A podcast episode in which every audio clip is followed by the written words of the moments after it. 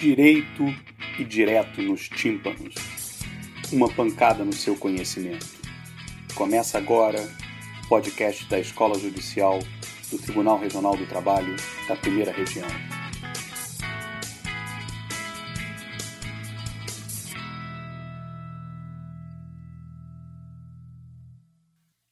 Bem-vindos ao Direito nos Tímpanos, o podcast da Escola Judicial do Tribunal Regional do Trabalho da Primeira Região.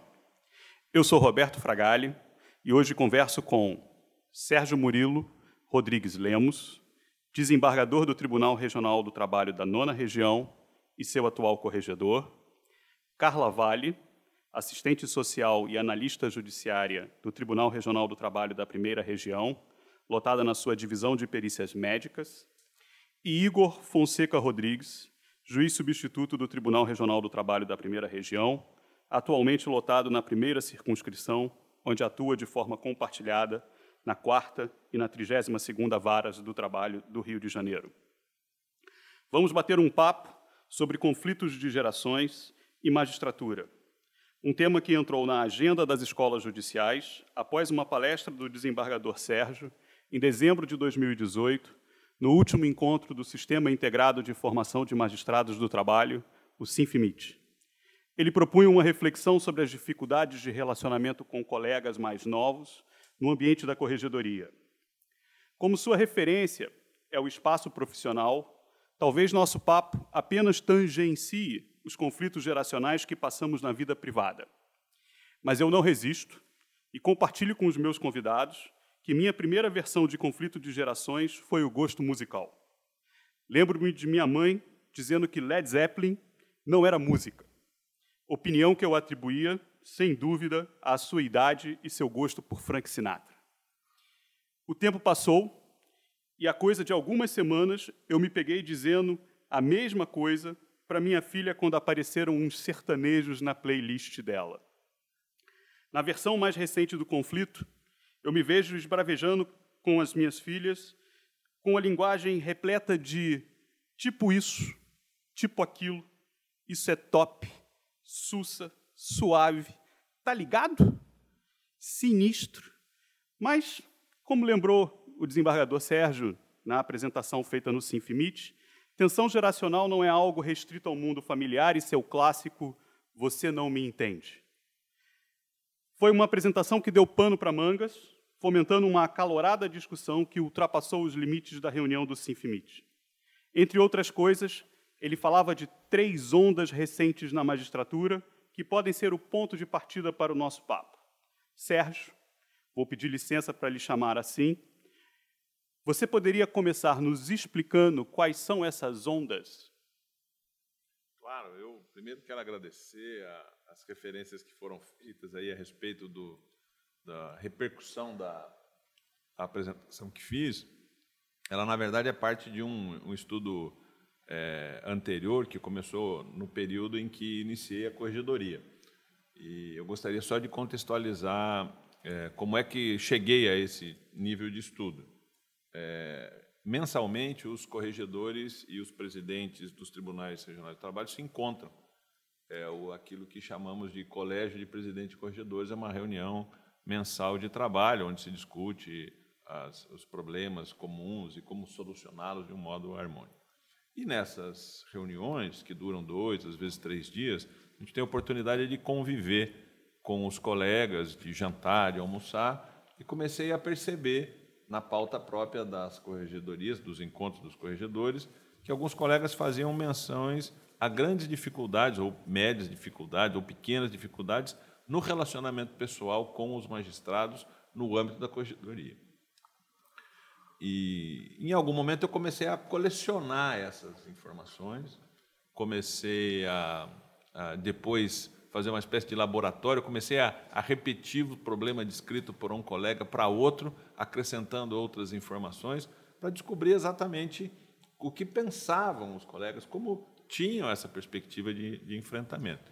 E a partir daí eu me propus a compreender o que esses colegas viviam na sua experiência e fazer uma pesquisa aí nesse caso é, um pouco mais formal, quase acadêmica, de todas as referências que tinham estudado, e essa matéria já foi amplamente estudada no que diz respeito às instituições privadas, enfim, às grandes corporações privadas que enfrentam essa, essas é, dificuldades de convivência entre pessoas de gerações é, distintas. Essas três, voltando à pergunta que você me faz, essas três ondas que tivemos, que podem ser identificadas, é, foi um grande período em que tivemos um ingresso significativo de mulheres na magistratura, que ultrapassamos os 50%, houve um período, isso é coisa de mais de 30 anos.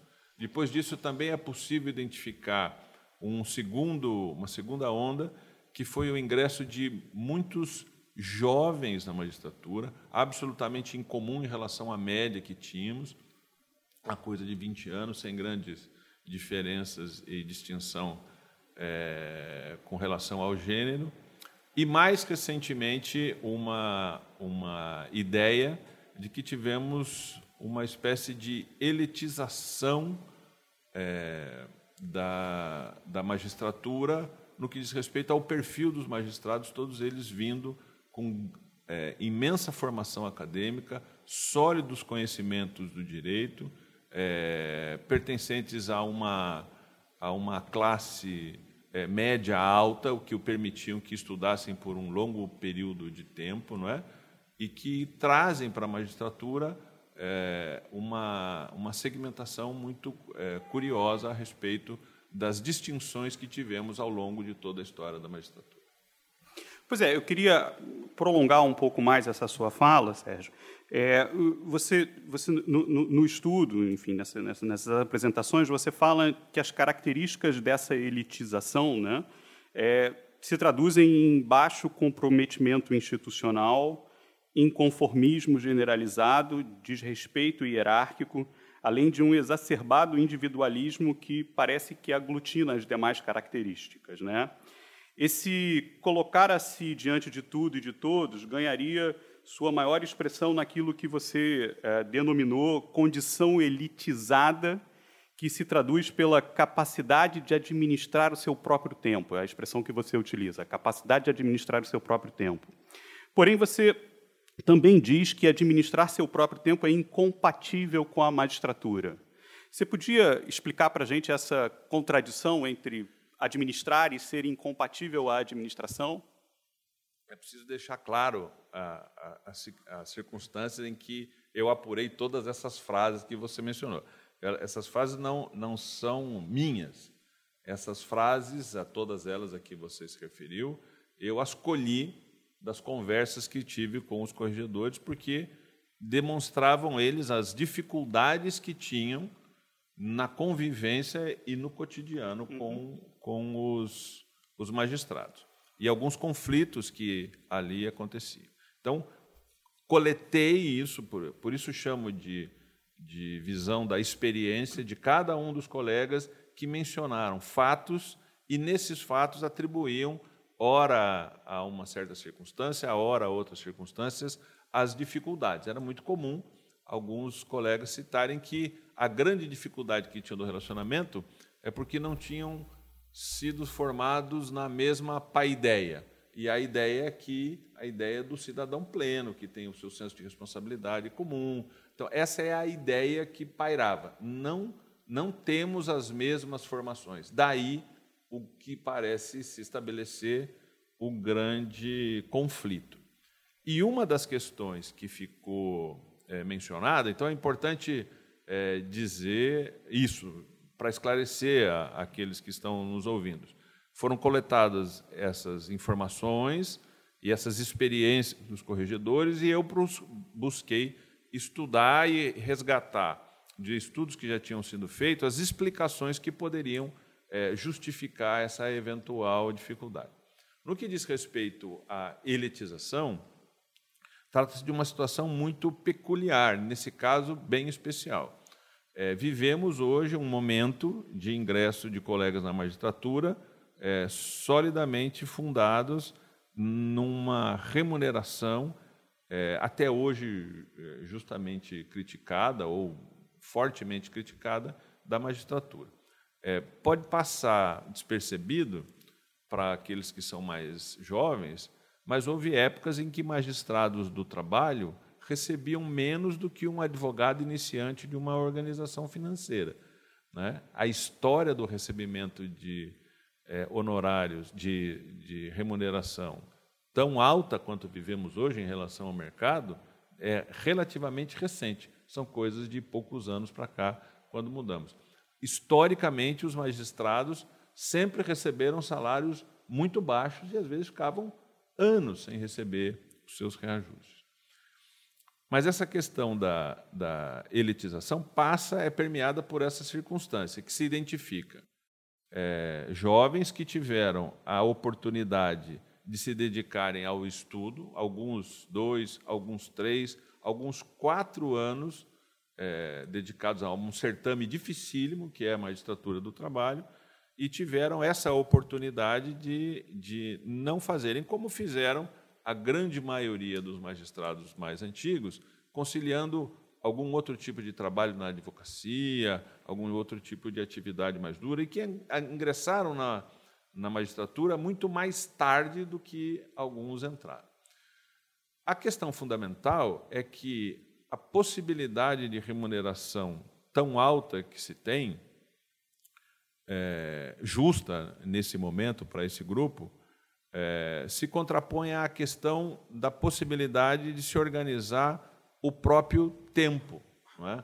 Nós temos questões em que foram descritas por alguns colegas, em que a organização da pauta, por exemplo, é, passava pelas prioridades pessoais em confronto com uma normativa própria de que era de aplicar a primeira data desimpedida. Né? Era invocado por alguns colegas é, mais novos a possibilidade de organizarem as suas pautas, mas era possível ver uma espécie de é, desalinho entre a necessidade que se teria de, por exemplo, marcar mais audiências e a necessidade que se tem de marcá-las sob a conveniência do próprio é, magistrado. Esses fatos foram descritos em muitas dessas minhas conversas que tive. E acho que a ideia da elitização não se trata de algo absolutamente pejorativo, mas é uma característica própria. Quem pode é, dispor do próprio tempo, quem controla o próprio tempo é, é a elite. Né? Os estudos mais antigos, havia inclusive um velho barbudo que já dizia que é o controle do tempo que é significativo. E, dada uma circunstância muito peculiar, que é o fato desses jovens, mais jovens, desses colegas nossos que são mais jovens, fazerem parte de uma geração, e é possível que a gente é, segmente algumas gerações a partir do ingresso no mercado de trabalho, é, permita com que eles é, é tenham é, as mesmas características de outros jovens fora da atividade é, da magistratura. Então, aqueles que trabalham na iniciativa privada têm características semelhantes dos jovens que trabalham na, na magistratura. E hoje em dia há uma, uma, uma ideia geral de que é possível é, que esses jovens estão muito mais ligados aos propósitos que têm em relação à vida do que às suas vinculações diretas com as instituições. É uma uma mistura daquilo em que a vida tem sentido. O jovem mistura a sua vida pessoal com a sua vida do trabalho, essa é uma característica é, descrita, e isso é, faz com que se possa organizar melhor o seu próprio tempo. Né? Aqueles que tradicionalmente que têm um pouco mais de tempo trabalham é, do modo mais tradicional, organizam a sua vida dentro dos horários comuns. Os jovens quer na iniciativa privada, quer na, na, na, na magistratura, a quem estamos nos referindo, tem um compromisso pessoal com o trabalho e com a sua própria vida de uma perspectiva diferente de outros. É muito comum você ter magistrados que trabalhavam no interior e vinham para a capital quando moravam fora, traziam os processos de papel no porta-mala do carro e passavam o sábado, o domingo, dando sentenças, é, é, rejeitando uma parte do convívio familiar, do convívio com os filhos. Os jovens de hoje em dia têm uma visão muito diferente dessa responsabilidade, tentando conciliar da melhor maneira possível a sua vida pessoal com a sua vida do trabalho. Essa visão diferente que se tem é que permite imaginar que se o magistrado pode ele organizar o seu próprio tempo, porque tem a perspectiva de ter uma vida com um propósito diferente do que tinham outros, a visão de carreira é diferente, o compromisso é diferente daqueles mais antigos, se imagina que isso pode ser incompatível com a magistratura, porque a magistratura exige do magistrado o tempo completo, o tempo imediato, os processos a serem apreciados em conjunto, de, um, de um modo geral, com a maior urgência possível. E, em algum momento, isso pode ser incompatível com essas perspectivas de é, ajustar a vida pessoal e a vida é, familiar e a vida é, é profissional num mesmo ambiente em que se dá um propósito natural. Essas coisas tendo o mesmo peso, cabe ao juiz mais novo tentar organizar como ele compreende ser adequado. E isso, de algum modo, poderia ser um confronto com dos interesses da instituição. Pois é, é três ondas: a feminização, juvenilização e a terceira que você denominou de elitização, né? É, as duas primeiras ondas, elas são caracterizadas por critérios objetivos, gênero e idade. Né? Na feminização, que grosso modo ocorre entre 1990 e 2000, né, tem-se um aumento de 7% no ingresso de mulheres na magistratura do trabalho, que passa de cuja participação passa de 45 para 52%. Na juvenilização, que grosso modo ocorre entre 97 e 2005, uh, verifica-se que a média de idade no ingresso oscila entre 30 e 35 anos. Né?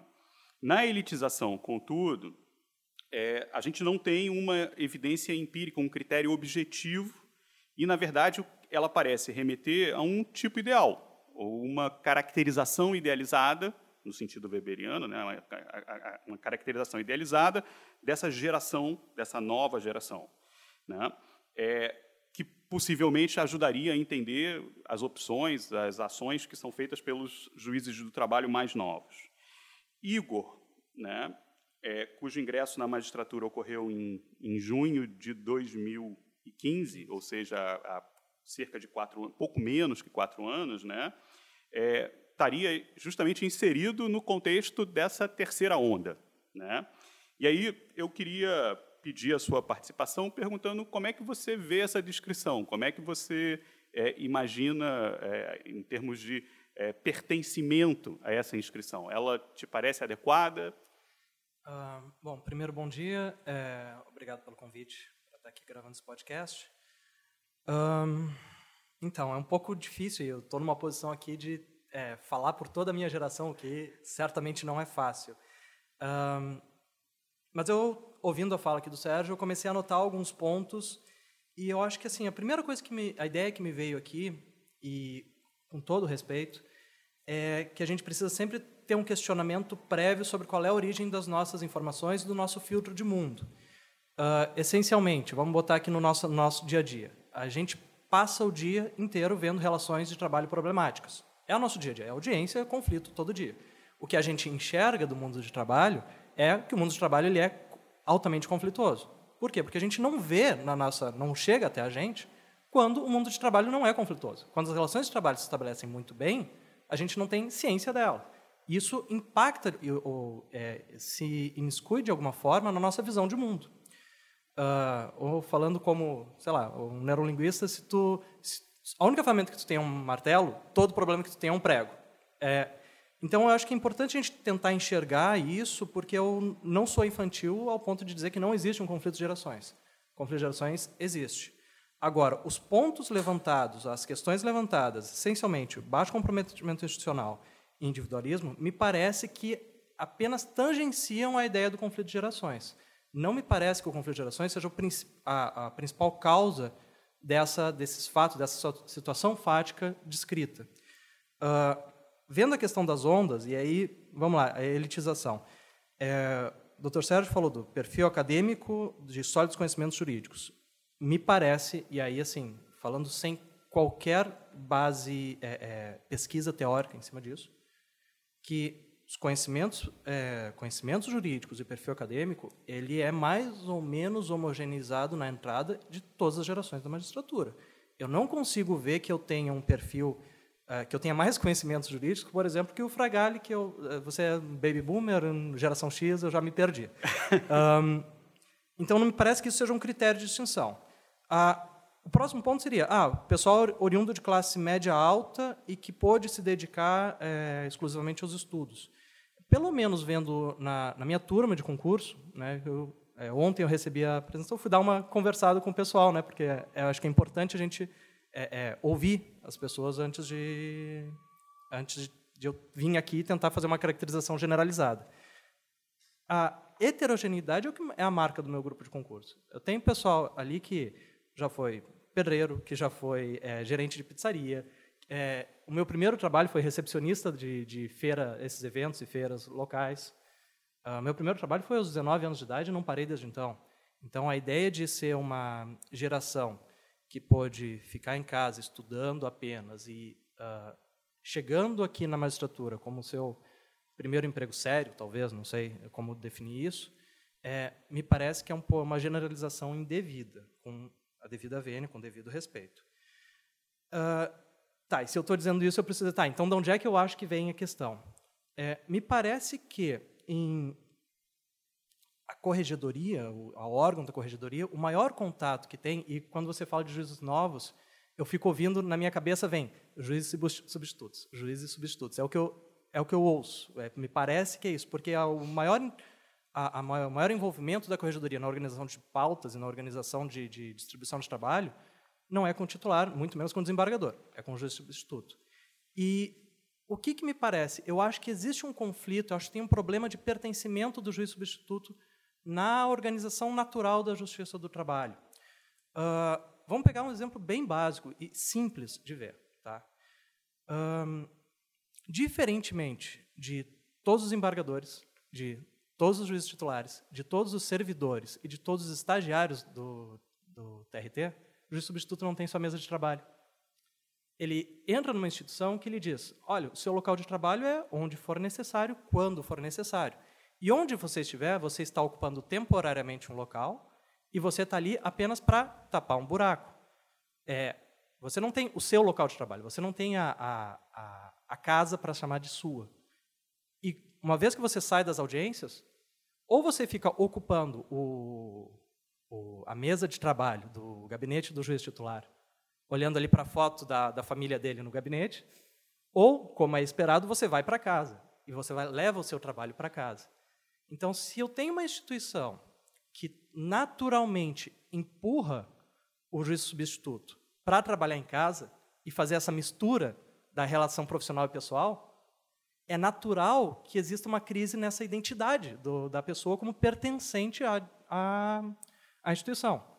Eu atualmente, eu, para mim, eu, tô no, eu, eu cheguei no, no, meu santo grau. Eu tenho, eu trabalho em duas varas onde eu me sinto acolhido onde eu tenho meu espaço de trabalho, onde eu tenho um contato com servidores, onde eu sou ouvido e respeitado pelos servidores e pelos juízes titulares.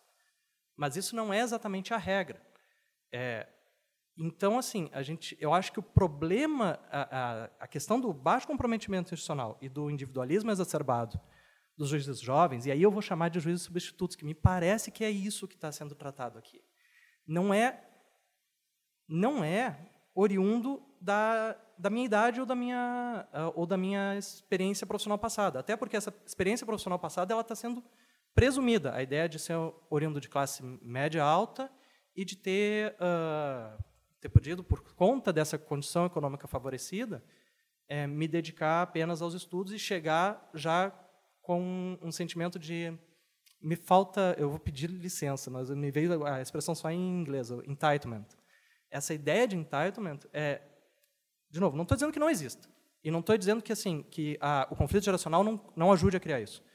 Mas eu acho que não, a gente não tem uma política institucional de acolhimento do, do jovem magistrado, de fazer ele se sentir parte da instituição e se sentindo parte da instituição que vista a camisa e faça exatamente aquilo que o Dr. Sérgio botou como que seria a visão ideal do juiz que enxerga o trabalho como uma prioridade, com os processos como uma sensação de urgência, etc. e tal. É, e que possa é, ter uma relação mais harmônica entre trabalho e família. Só que, se eu não tenho um meu trabalho como os baby boomers tiveram, de poder chegar às nove e sair às cinco, e ter, olha, aqui é o meu local de trabalho e aqui é o meu local de não trabalho, porque é tudo misturado. Eu trabalho em casa, é, é, eu tenho que, eu vou como convidado no meu local de trabalho, mas o meu local de trabalho de verdade é o meu home office. Uh, tentar buscar um pertencimento dessa pessoa, uma identificação dessa pessoa, se torna mais difícil. E mais difícil ainda quando a gente tem claramente também esse conflito geracional. Mas eu acho que são coisas que se somam e a gente está vendo, pelo menos a, a, sua fala me pareceu ver só um lado do problema. E eu acho que, em termos de política institucional, talvez fosse interessante tentar enxergar o outro lado do problema também, de forma a fazer com que a gente tenha juízes que tenham é, é, mais esse senso de identidade profissional, que possam vestir a camiseta com orgulho, com vontade, com como eu hoje, pelo menos assim, a, a, ideia, a minha visão de mim mesmo, que pode ser viciada, é de que eu visto a camisa do tribunal, eu visto a camisa da instituição e, e é, eu me sinto parte da, da, do tribunal. Mas talvez seja porque eu encontrei uh, locais de trabalho que me puderam me dar um acolhimento, que puderam me trazer para dentro dos locais de trabalho e puderam fomentar esses sentimentos em mim. Só que, pelo menos o que eu ouço, e de novo, a gente sempre tem, tem que questionar de onde vêm as nossas visões. É, pode ser é, que não seja assim em todo local. E aí a gente tem que começar a pensar sobre isso.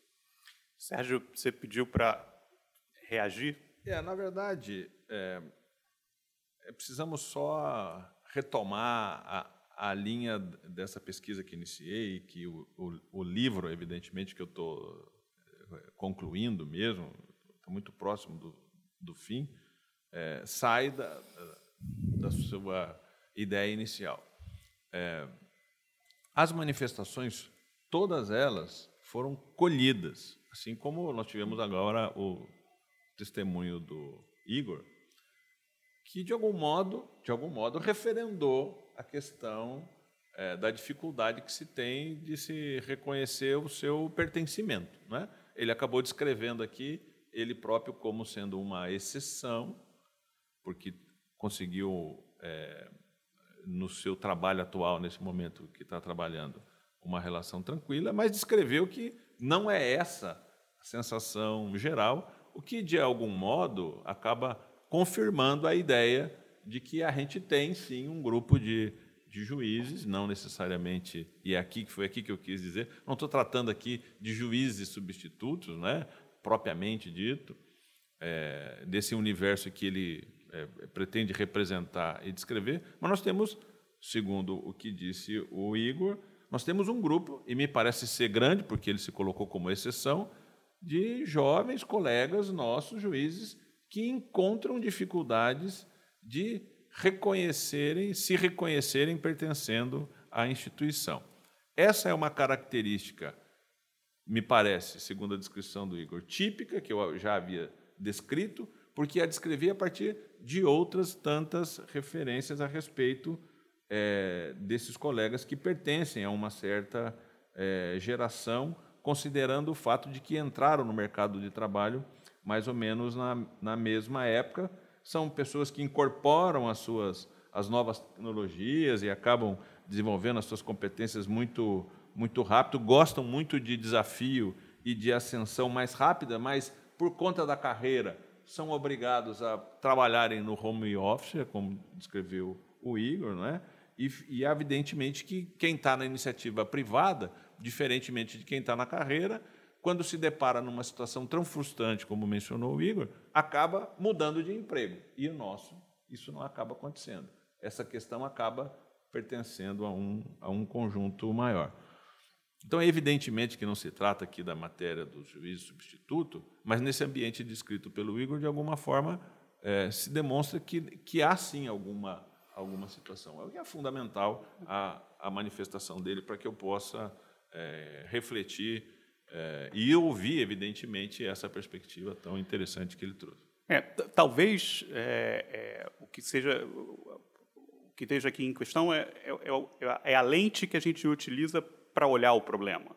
Né? Na verdade, o Igor falava muito em pertencimento, identidade profissional, e uh, na base do seu argumento está uma discussão geracional. Então, eu estou olhando com lentes diferentes. E eu queria, né, Carla, que está quietinha aqui ouvindo o nosso diálogo, né, tentar chamar a Carla para o nosso debate, lembrando, né, as lentes são distintas, né, basicamente, o Sérgio usa essa, essas referências geracionais oriundas de uma literatura especializada, distinguindo entre veteranos, né, é, baby boomers, que não é o meu caso, viu, Igor? Eu sou mais novo do que essa geração, né? Geração X, geração Y, aí tem uma infinitude de caracterizações, geração alfa, geração não sei mais o que, enfim, né? Eu deixo para a literatura especializada para quem tiver interesse.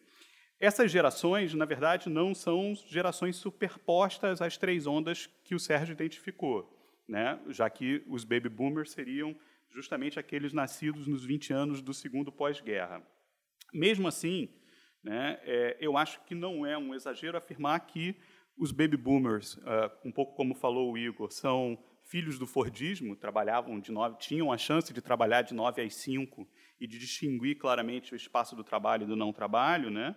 Enquanto a geração X cresce justamente em meio à crise do Fordismo e a geração Y, né, que também é chamada dos de millennials, né, é, vai justamente lidar com um mundo do trabalho super fragmentado, que é, personaliza êxitos, responsabilidades, ou seja, que coloca em valor essas individualidades. Carla, eu queria pedir a sua opinião, ou seja, que você interagisse agora conosco, é, dizendo se você acha válida essas distinções geracionais e identifica que efetivamente é, existem distinções de abordagem em relação ao mundo do trabalho entre elas. Perfeito, doutor. Agradeço o convite. Para mim é extremamente enriquecedor participar desse diálogo, porque, como profissional dessa instituição que está na coordenadoria de saúde, há muito tempo a gente já tem pacificado, e, na verdade, são reflexo dos estudos sobre saúde mental, psicopatologia do trabalho, enfim, que a instituição não tem problema de saúde, né? a instituição tem problema de gestão, na, da forma como a gente organiza os nossos processos de trabalho e como isso vai incidir nas nossas relações de trabalho como um todo, resultando, inclusive, na questão do adoecimento. Então, a minha fala ela vai permear três pontos. É, um, o estudo que a gente já tem da Comissão Multidisciplinar de Avaliação das Licenças de Magistrados, um outro estudo mais recente, que a gente fez em 2017, Psicologia e Serviço Social, que abarcamos servidores e magistrados, né, e buscava avaliar o grau de estresse, bem como questões inerentes ao trabalho nessa instituição. E, por fim, um pouco do estudo que eu faço sobre gerencialismo, é, o gerencialismo no, no, judiciário. Acho que o doutor Fragali tocou num ponto fundamental. É, mais do que nunca, é importante a gente fazer esse diálogo que o doutor Sérgio faz sobre a questão etária, geracional, a gente ter esse link de identificar e dialogar, pensar a gestão da diversidade nas instituições, e isso vai para além da faixa etária, né? como assistente social, eu entendo que pensar a gestão da diversidade é pensar não só envelhecimento dentro da instituição, ou um perfil mais jovem, bem como a deficiência, os laudos restritivos, o adoecimento. Uma instituição que entenda como é que essas intercorrências da vida, né, da vida de qualquer ser humano que trabalha, vão permear os seus processos de trabalho. Mas, principalmente, é, e aí eu vou como no sentido hum, sobre o debate de saúde trabalhador. Né? O que me assusta no debate, quando a gente pensa na questão geracional, é que a vulgarização do debate gerencial vem trazendo um enquadramento dos sujeitos. O que eu chamo de vulgarização do debate gerencial? É mais que comum, e a nossa instituição já teve, por exemplo, a gente ter cursos de chefia e liderança muito focados numa dinâmica de autoajuda gerencial. Essa autoajuda ela é individualista, ela é individualizante. Essa autoajuda gerencial ela responde a uma demanda que é uma demanda desse mundo do trabalho contemporâneo. Então, quando o doutor Fragali fala do Fordismo, Taylorismo, né, eu estou pensando aí em um Taylorismo que inclusive regrava a vida sexual dos seus trabalhadores. Né? Hoje a gente tem um mundo do trabalho que pede um outro perfil e forge, forge um outro perfil de trabalhador. Forge um outro perfil, e aí eu penso nos juízes na condição de trabalhadores a partir do momento que são assalariados, em que eles também vão sendo moldados, né? e aí eles chamam de nexo psicofísico, né? vão tendo a sua subjetividade moldada por essa dinâmica gerencial. Veja, a gente participa de cursos gerenciais em que é, um juiz ouve que para ser líder e eles trazem exemplos Mandela e Silvio Santos, né? É, é, eu vou trazer o, o Gandhi e o Walt Disney, né? E, vou, e pense nisso, em ser um líder para sua vara dentro dessa instituição, que tem hierarquia, que tem burocracia, não tem como eliminar a burocracia, não dentro dessa lógica, não dentro desse sistema. A burocracia faz parte, é constitutiva, né? Tem burocracia no Google, então assim. É, e aí a gente pega modelos, parâmetros, e por vezes o que eu vejo como profissional de saúde dessa instituição é que determinadas formas de treinar e fazer pensar o trabalho dentro da própria instituição judiciária acaba gerando até mais conflito, né? Por vezes eu recebo diretores que falam, não, mas essa, essa geração já chega assim, mas, mas quem é esse indivíduo? Quem é esse sujeito, né? é, por vezes, e aí por isso que eu falo, doutor, é, não do seu debate, estou falando da, do, do, uso inadequado, e por isso é importante a sua fala e a divulgação da sua fala, né? Porque a vulgarização desse debate encaixota as pessoas e acaba botando mais fogo nos conflitos organizacionais. Né? Eu já parto do pressuposto que eu não quero servidoras com mais de tantos anos de idade. Eu já parto do pressuposto que eu não quero servidoras em idade fértil na, na, na, minha unidade. São coisas que permeiam a nossa instituição. E veja, não à toa, um dos dados da pesquisa foi que o preconceito etário. O preconceito etário dentro da instituição, não só com relação aos servidores em seus extremos, os servidores mais jovens, os servidores que já estão já têm toda uma trajetória, os servidores mais idosos, os seus extremos, bem como dos magistrados, é, isso ficou muito focado na questão da carreira, das magistradas jovens. Eu tenho algumas falas dessas magistradas, né? É, dessa segunda pesquisa, né, e essa não foi como a outra em que a gente avaliou todo o universo de juízes, né, essa foi por é, se candidatar a participar. Então, foram 99 magistrados. É, 30% desses 99 magistrados disseram que em algum momento se sentiram sofrer um preconceito nessa instituição. E aí, quando eles se referem a preconceito, eu vou trazer umas frases depois como a gente separou, né? No início, sentia preconceito das partes e advogados pela idade e gênero, por ser mulher quando era nova e por ter posição política de esquerda. Apenas no início da carreira, pela idade, sexo e origem, sou do Nordeste. Os juízes substitutos não são valorizados pela administração do tribunal e, eventualmente, pelos próprios juízes titulares. É, magistrados né, e servidores, que têm algum tipo de adoecimento passam a sofrer preconceito na instituição. Então, a gente separou né, que o primeiro fator que eles entendiam, né, inclusive essa questão juiz substituto titular, foi interpretada por eles como uma questão de preconceito. É, o primeiro fator veio como questão de gênero, associada necessariamente à questão etária, porque aí, na carreira das magistradas, entra como uma questão da recusa à sua autoridade, a recusa ao seu saber, enfim é, o adoecimento em seguida, a origem, né, Nordeste, Sudeste, posições políticas e, por fim, essa diferença que eles entendem de tratamento né, entre é, magistrados titulares e substitutos. Em termos de saúde, eu não sei se eu posso prosseguir, mas é, a gente começa a identificar que essa geração que é forjada nessa sociedade do culto ao desempenho. Tem até um livro, eu não vou ousar falar o nome do autor porque ele é coreano, mas o nome do livro é A Sociedade do Cansaço.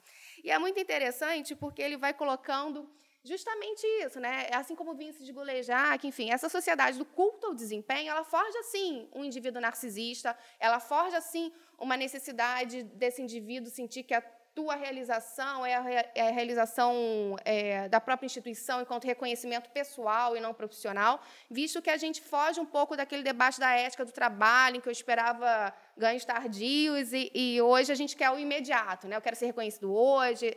Mas isso é uma cultura gerencial, gerencialista, para mim é uma distorção desse contexto, né, em que tudo é para ontem, tudo é muito focado na minha subjetividade, né? Eu consegui não foi porque eu estudei muito, porque eu sou capacitado, mas pelas minhas características específicas. Tem uma dimensão desse narcisismo que é estimulado, bem como do individualismo, da competição que fazem parte desse processo e não à toa o debate né, do assédio moral, da violência no trabalho, é a grande sintomatologia do nosso tempo, porque reflete essa lógica mesmo, né, da pulverização dos coletivos de trabalho, da não identificação com o outro, enfim. Mas, é, nesse ponto, ele vai colocando isso, né, de como a gente cria uma sociedade do culto ao desempenho, e os nossos juízes substitutos, a gente já constatou nessas pesquisas que eles sofrem muito com isso. Sofrem objetivamente. Por quê? Não é à toa é, que os juízes substitutos eles não tiram licenças médicas, muito, principalmente perto ao período de titularizar. Né? Então, eles são os, os maiores responsáveis, por exemplo, pelos nossos índices de presenteísmo.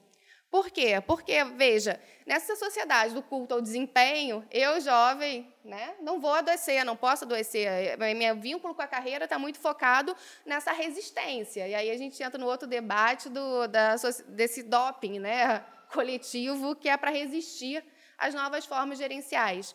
Então, é, aqui dentro da instituição, e aí eu estou falando de saúde, né, se constatou por essas pesquisas que ser homem, ter mais tempo de instituição e mais idade era um fator protetor protetor da própria saúde. Quanto mais tempo de instituição, é mais é, afastado do processo de adoecimento, ao menos psíquico, estavam esses magistrados. E justamente por conta da forma como esse labor e essa nova, essas novas teorias gerenciais vão moldando esses sujeitos e vão dizendo, né, a tua vida pessoal está colonizada pelo teu, teu tempo de trabalho, você não cria essa separação, você tem que criar, construir uma nova concepção de trabalho cumprido, né, não é mais o papel, enfim. Então, é, eu acho que esse debate ele é fundamental, por quê? Porque é uma demanda da instituição. Né? O preconceito etário é apontado como uma questão a ser pensada e debatida. E aí, para mim, como assistente social, né, que faz essa, essa leitura de que o nosso problema de saúde é de gestão, ele entra em pensar como é que eu debato essas questões etárias, como é que eu debato essas questões geracionais, de maneira que isso propicie que a gente dialogue melhor, que a gente se compreenda melhor, mas que a gente parta do pressuposto né, que essa vulgarização ela quase que entende que estão nascendo pessoas diferentes. Né? O debate vulgarizado, as pessoas estão nascendo mais individualistas. Não, a gente vem forjado num contexto. Né? A gente vem forjado numa dinâmica que nos pede é, determinadas formas de pensar o mundo do trabalho e as interações interpessoais. Então, acho que a gente tem que pensar isso para entender por que, as pessoas se sentem discriminadas, por que, as pessoas acham que estão sofrendo preconceito, entender como é que isso condiciona as relações de trabalho e, ao mesmo tempo, combater essa estigmatização, né? esse, esse enquadramento dos sujeitos, visto que aí eu vou concluindo, né? eu sou da geração Y, sou de 84. É, eu amo o papel, né? essa, essa lógica. Né? E eu acho que isso tem a ver com a minha história de vida, com a minha formação, né? com, com outras mediações para além da minha geração. Né? Então, somos indivíduos muito complexos e, às vezes, a vulgarização do debate, por isso a gente tem que fazer mesmo, acaba encaixotando a gente. Né? Eu, uh, só fazendo uma parte, Carla, é, é, eu achei fantástica a tua fala, que eu me identifiquei em muitos pontos dela. É, é tanto a, a, questão de, da generalização ou vulgarização que tu fala, é, é, eu sou de 83 e, e pelo menos do, pelo que eu entendi que tu acaba, como tu terminou a tua fala, é, eu também eu adoro papel. Eu, pra, eu tenho saudade do processo físico. Uh, e sou da geração Y também. Uh, mas às vezes a gente tem certas expectativas ou certos é, instintos de deveres é, que não estão escritos e não estão falados, que nos levam a adotar posturas como essa que tu falou. Eu já eu, durante o vitaliciamento eu já fui trabalhar é, realmente doente, realmente que eu, eu teria toda a, a, possibilidade do mundo de ligar para o tribunal e falar: estou doente, não tenho condições, não, vai, não vou poder fazer pauta. Mas fica aquela coisa, não, espera um pouquinho, eu no, no, meu vitaliciamento, será que se eu não fizer, se eu não for fazer essa pauta, isso pode me impactar no futuro? Se eu tirar, se eu tiver um dia de atestado? Uh, ou ainda, ah, estou sofrendo uma determinada situação com um, um, diretor, será que se eu bater de frente, eu vou ficar fechado como o, o, o juiz problema, o juiz com que não consegue se dar bem com as pessoas, então tem que me mudar. Tem, a, a, pressão é, não escrita, não falada que existe, ela é enorme. A ideia do, ah, abri, apareceu uma sentença em atraso na caixinha, meu Deus, tem que sair, parar tudo, vou largar o meu filho, vou largar minha esposa para fazer essa sentença, porque imagina se gira o mês e o e-gestão aponta lá que eu tenho um, um processo em atraso. Alguém vai ligar para minha casa, provavelmente à meia-noite, para reclamar disso, certamente. Então a gente tem uma, uma expectativa que às vezes é irreal tenho certeza que vai bater atraso lá e o corregedor vai lá e diz, um atraso em, em 10 anos, tanto faz, né, é irrelevante. É, mas a gente tem uma, uma idealização e uma pressão social uh, íncita ao meio do trabalho que faz com que a gente adote certos comportamentos, como você falou. E aí a questão do... É, e depois, quando está tudo estabilizado, ah, titularizei. Ah, agora eu vou tirar a licença médica, agora eu vou... É, isso não faz sentido, mas acontece de verdade. É, é curioso isso. E, e acho que o, o teu ponto é, como é que a gente trabalha isso? E como é que a gente faz para melhorar essa situação, que é uma situação é, desvirtuada, essencialmente desvirtuada. Né? É, eu sei que a Carla quer reagir, mas eu queria adicionar uma, uma coisinha nessa fala. Né? É, já que você mencionou o projeto de qualidade de vida, né, a pesquisa que foi feita com 99 respondentes, que corre, correspondem, grosso modo, a um terço do universo pesquisado, portanto, é uma pesquisa com representatividade, é um universo bem, enfim, bem, bem representado. Né? Uh, nessa pesquisa, tem um dado que me chamou a atenção: uh, 40% dos respondentes tinham menos de 40 anos e menos de 10 anos de tribunal. Né? Ou seja, são pessoas novas, né? 40% são pessoas novas na instituição e uh, novas em termos de faixa etária. Né? E aí, aproveitando a discussão que a gente está fazendo sobre gerações, é, geração X, geração Y, baby boomers, etc., eu queria devolver, seja, você quer, você quer fazer, reagir à fala do Igor, eu queria te devolver perguntando, acrescentando aí uma pergunta. É, existem características diferentes na percepção da carreira quando eu olho essas pessoas jovens Pois é, é na verdade, a, essa pesquisa ela segue a mesma linha da, da, da pesquisa anterior da comissão multidisciplinar, é, em, que a gente, em que a gente lida com o binômio vocações e estímulo. A ideia dos magistrados, né, em que hora eu, eu, eu acho eu me sinto desrespeitado porque eu não consigo exercer mais a dimensão ética e intelectual da minha profissão. A ideia de estar sendo subjugada à, à, à lógica contofrênica, né? o ter que dar conta, a meta, visto que a gente também identifica que quem sofre mais é quem tem justamente essa lógica vocacionada. Os magistrados que possuem uma relação mais distanciada, menos né, de identificação com o fazer do direito, enfim, que é uma coisa mais. Né, eu fiz o concurso pela carreira, pelo salário, gosto do que faço, mas não tem essa lógica do fazer justiça. Eles estão menos adoecidos, eles se mantêm menos adoecidos. Né?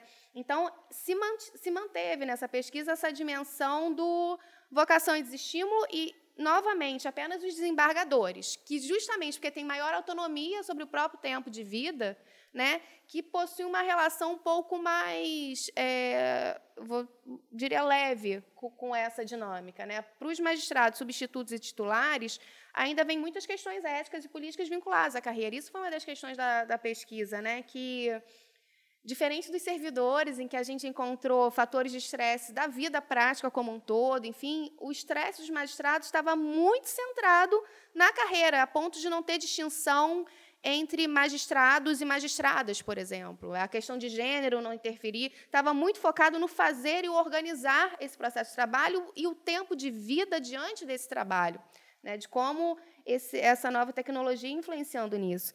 E acho que a gente traz para a instituição a gente repensar é, os preconceitos que vão conduzindo as nossas práticas organizacionais. Né? Eu lembro que foi ter um, uma vez na instituição, me pediram Ó, vou responder um PA por isso. Me pediram é, para fazer um texto sobre o Dia do Idoso. E aí eu fiz um texto e eu recebi de volta com uma crítica: não, seu texto é muito acadêmico, eu quero um texto fofo. E eu fiquei, mas como é que eu escrevo um texto fofo? E, e idoso é fofinho, é, né? A, a gente continua permeando a nossa lógica, a forma de pensar e, inclusive, de valorizar, né? Isso é o que algumas pessoas debatem como ageísmo, né? Eu não sei se se fala assim, se eles falam, mas ageísmo, que seria essa, é, essa forma de enquadrar esses indivíduos para o bem e para o mal, né? Eu, tô, eu, quero proteger os velhinhos, né? Então, da, da, da mesma forma que isso vai acontecendo, né? Com os servidores mais velhos, que sofrem resistência de ingressar em alguns setores, que não é entendido, por exemplo, que que aquele servidor tem outras potencialidades e outras qualidades, por exemplo, que não a rapidez, que não o uso imediato e objetivo de toda tecnologia em menos de cinco minutos. Isso é uma questão óbvia. Né? Por isso que a gente volta para a questão da gestão da diversidade. E eu não, eu não sei nem se eu já estou me confundindo aqui na resposta, mas acho que é por aí. Né? A gente se abrir para pensar esses sujeitos, entender a diferença dessas fases etárias, entender que, para a instituição, ao menos com relação aos magistrados, a faixa etária não é o decisivo na questão do adoecimento, mas sim o lugar desses magistrados na carreira, né, o momento desses magistrados nessa carreira, e, portanto, diante disso, né, pensar como é que a gente dialoga e como é que a gente constrói novas práticas organizacionais. Deixa eu ver, você fez uma observação que eu achei importante, Carla. Você disse as pessoas pensam a carreira e questões como, por exemplo, o gênero influenciam um pouco nessa concepção da carreira da magistratura. E aí eu queria voltar para o Sérgio para ouvir um em pouco. Em termos de adoecimento, tá, doutor? Então, no, ah, em termos de adoecimento. No que se correlaciona ao, ao adoecimento, tá? tá Porque, mas, por exemplo, o preconceito são as magistradas que identificam quando mas, associa com a mas idade. Vamos, vamos imaginar isso de uma forma mais global, né? Ou seja, no sentido, o que, que eu quero dizer? No sentido de que é, as supostas ou as alegadas características das gerações são características globais, ou seja, eu estou estendendo para toda a geração, um pouco como o Igor falou, né? Eu vou tentar esquecer a individualidade e, e não me, enfim, me ver um pouco aqui como representante de uma geração, ou seja, eu estou estendendo. E se eu estou estendendo para todos de uma geração, é como se, na verdade, eu não, isso não fosse uma especificidade da magistratura. Né? É como se toda essa geração, tanto no mundo privado como no mundo público, tivesse isso. E aí o que eu fico me perguntando, e eu queria ouvir a sua reação, Sérgio, é, é será que eu reagir fazendo a crítica da geração subsequente não é um pouco de saudosismo do passado, quando na verdade o que a gente, ou pelo menos o que eu sinto na fala da Carla, um pouco na fala do Igor, e de certa forma um pouco também na sua fala, é uma necessidade de diálogo, de compreensão mútua, de ouvir um ao outro, ao invés de ficar tomando a si como referência? Vamos organizar as ideias aqui. A gente pode segmentar gerações a partir do momento de ingresso no, no mercado de trabalho. A gente segmenta gerações. Mas a gente pode descrever gerações, é assim que as referências têm sido dadas, a partir do contexto em que elas crescem. Vamos imaginar aqui que o Igor seja adepto é, de atividade física e goste de uma atividade típica que eu posso descrever do contexto em que ele cresceu, que é alguma coisa que chama de crossfit. Né? O crossfit representa, de algum modo, é, o momento de descanso, o momento lúdico em que uma certa geração que tem uma característica competitiva faz. Eles descansam, são lúdicos, competindo. Isso não é típico de uma outra geração, não é possível descrever uma característica de competitividade que possa levar a esse nível de percepção. Daí a sua razão. Quando eu uso as referências que temos, elas fazem muito, tem muito mais sentido porque elas alcançam e permeiam e permeiam uma, um segmento enorme de pessoas que foram criados e, e, e nascidos a partir de uma, de uma mesma circunstância. Essas condições gerais, trazidas à peculiaridade da carreira na magistratura, é que nos chamam a atenção em alguns detalhes. Em primeiro lugar, em primeiro lugar, os jovens de toda essa geração têm uma remuneração bem menor do que os jovens que estão nesse momento trabalhando na magistratura. Estatisticamente está demonstrado, na pesquisa eu até fiz algumas indicações a respeito disso. Essa é uma característica que nos distingue e que, de algum modo, nos permite o que eu posso chamar de autonomia. Autonomia. Não é? Uma remuneração acima do que os colegas do Igor, com a mesma idade que o Igor tem, trabalhando numa grande corporação, ele provavelmente, mas isso não é demérito, eu estou só tentando explicar. Provavelmente eles recebam menos do que o Igor recebe e provavelmente ocupem cargos e posições nessas corporações com menos autonomia que o Igor tem. Então eu conversei com um colega, é, e isso não é pejorativo, mas ele me explicou, eu na correção, na condição de corregedor, que ele prefere treinar para o triatlon de manhã. E por isso é que ele marca as audiências para o final da tarde. Nunca marca audiências de manhã. A gente precisa embarcar nisso, não como uma crítica, mas é preciso perceber que a gente está lidando com gente que tem autonomia a fazer isso. O juiz pode escolher em que horário do dia marca suas audiências, agregado ao fato de que ele recebe um pouco mais de dinheiro do que a média, e nós estamos falando das gerações como um todo, é, dão a esses juízes uma autonomia. E é nesse sentido em que a gente precisa resgatar a ideia de elitização, ao menos em relação aos próprios pares, aos próprios nascidos naquela geração. E aí a perspectiva efetivamente é diferente. É preciso, de algum modo, é, compreender que há essa distinção. É, o Igor tentou minimizar é, na fala dele a respeito, quando eu fiz um elogio, e é um elogio sincero, é, a respeito da sólida formação acadêmica que esses magistrados mais novos têm. E são muitos. Veja, vamos conversar aqui. Nós temos um colega, é, o doutor Renato Paiva, vice-presidente do TST, tem 73 anos. Nós temos, eu tenho um colega muito querido, é, amigo até, o desembargador Altino, que lá do Paraná, que tem também 73 anos, em plena atividade intelectual, no gozo das suas atividades, e alguns deles não dedicaram a sua vida também a uma atividade acadêmica, dedicaram exclusivamente à magistratura. Tem sólidas formações, estudaram, mas não seguiram essa carreira.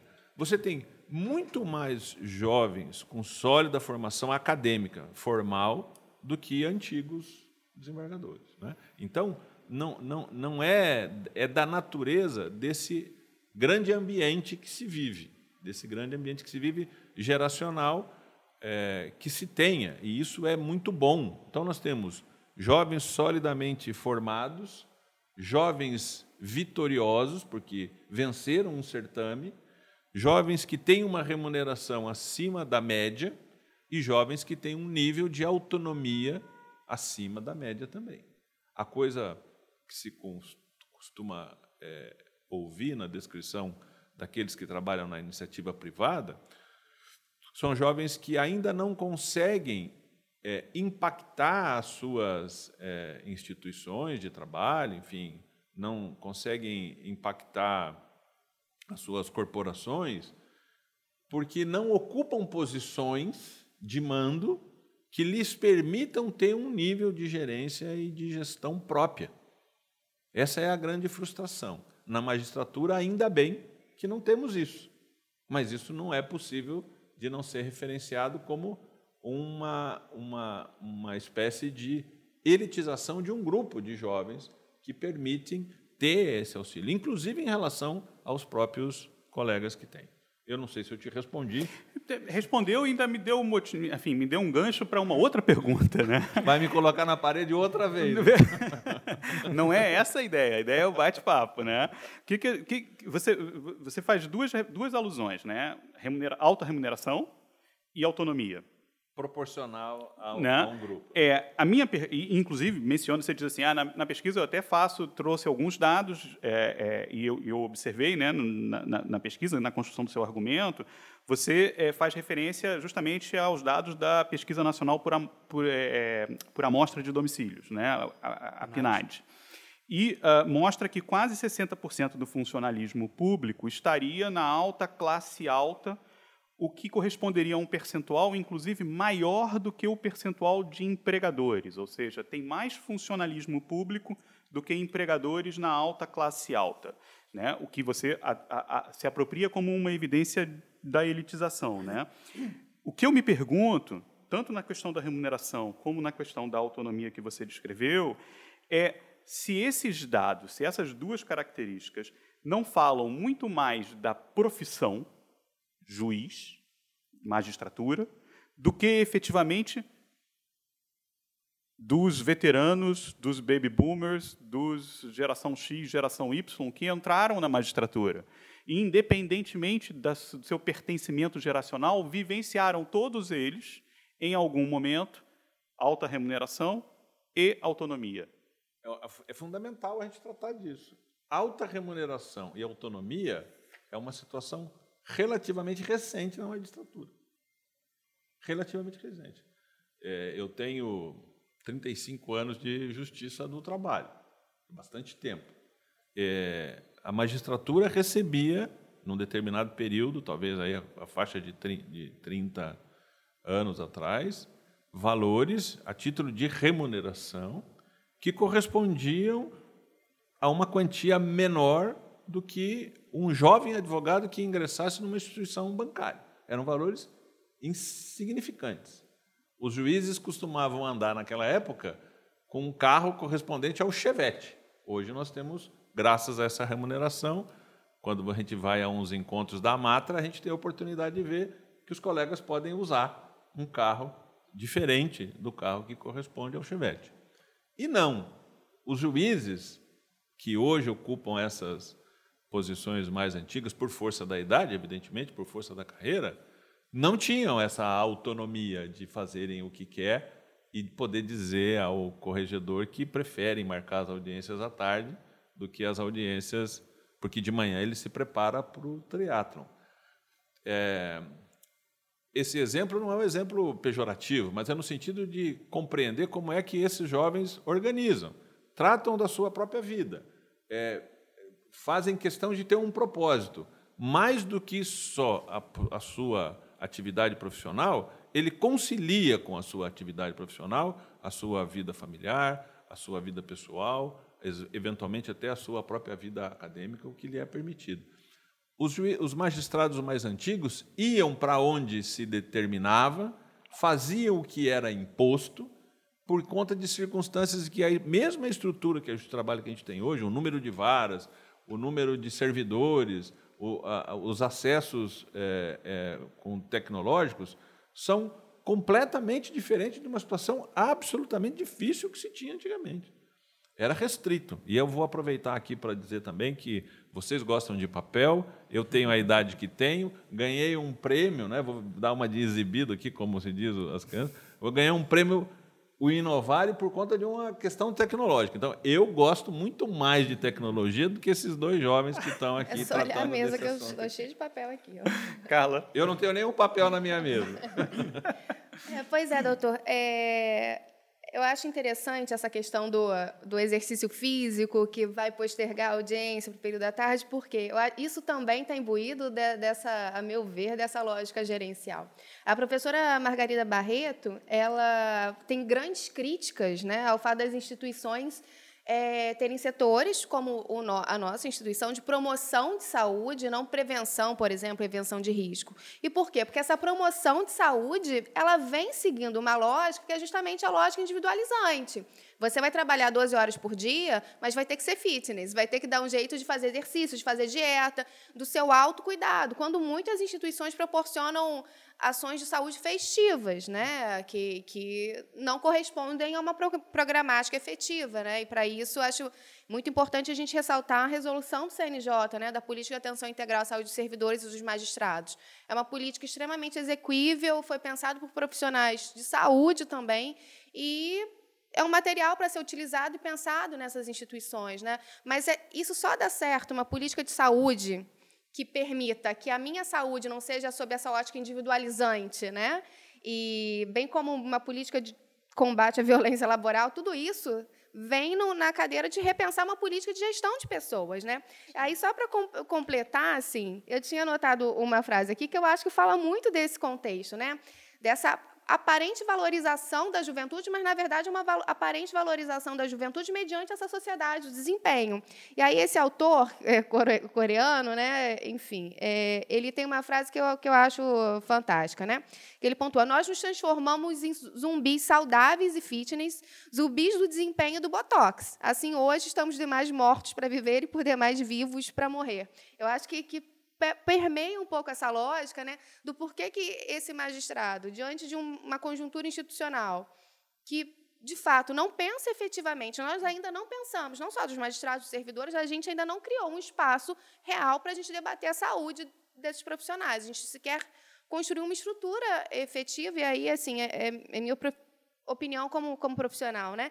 Então a gente acaba incentivando esse tipo de comportamento individualizante, sim. Bem, se eu tenho que ser saudável, se eu não posso adoecer, eu tenho que trabalhar 12 horas por dia, férias, final de semana, qual, qual o tempo que eu reservo? Então eu vou reservar esse tempo na marra. Óbvio que existem posturas que são mais narcisistas, mais individualistas, mas num outro sentido. Mas aqui, como profissional de saúde, eu estou pensando sobre essa ótica da instituição das organizações que não constroem esse espaço da preservação de saúde. Pois é, eu estou ficando preocupado, porque já se falaram em triatlon, crossfit, eu mal consigo fazer uma musculação ridícula. Pois é, eu tento fazer hidroginástica com as idosas né? lá na Hidro, Hidroginástica? Então, é, eu acho que eu vou me candidatar. Eu faço hidroginástica.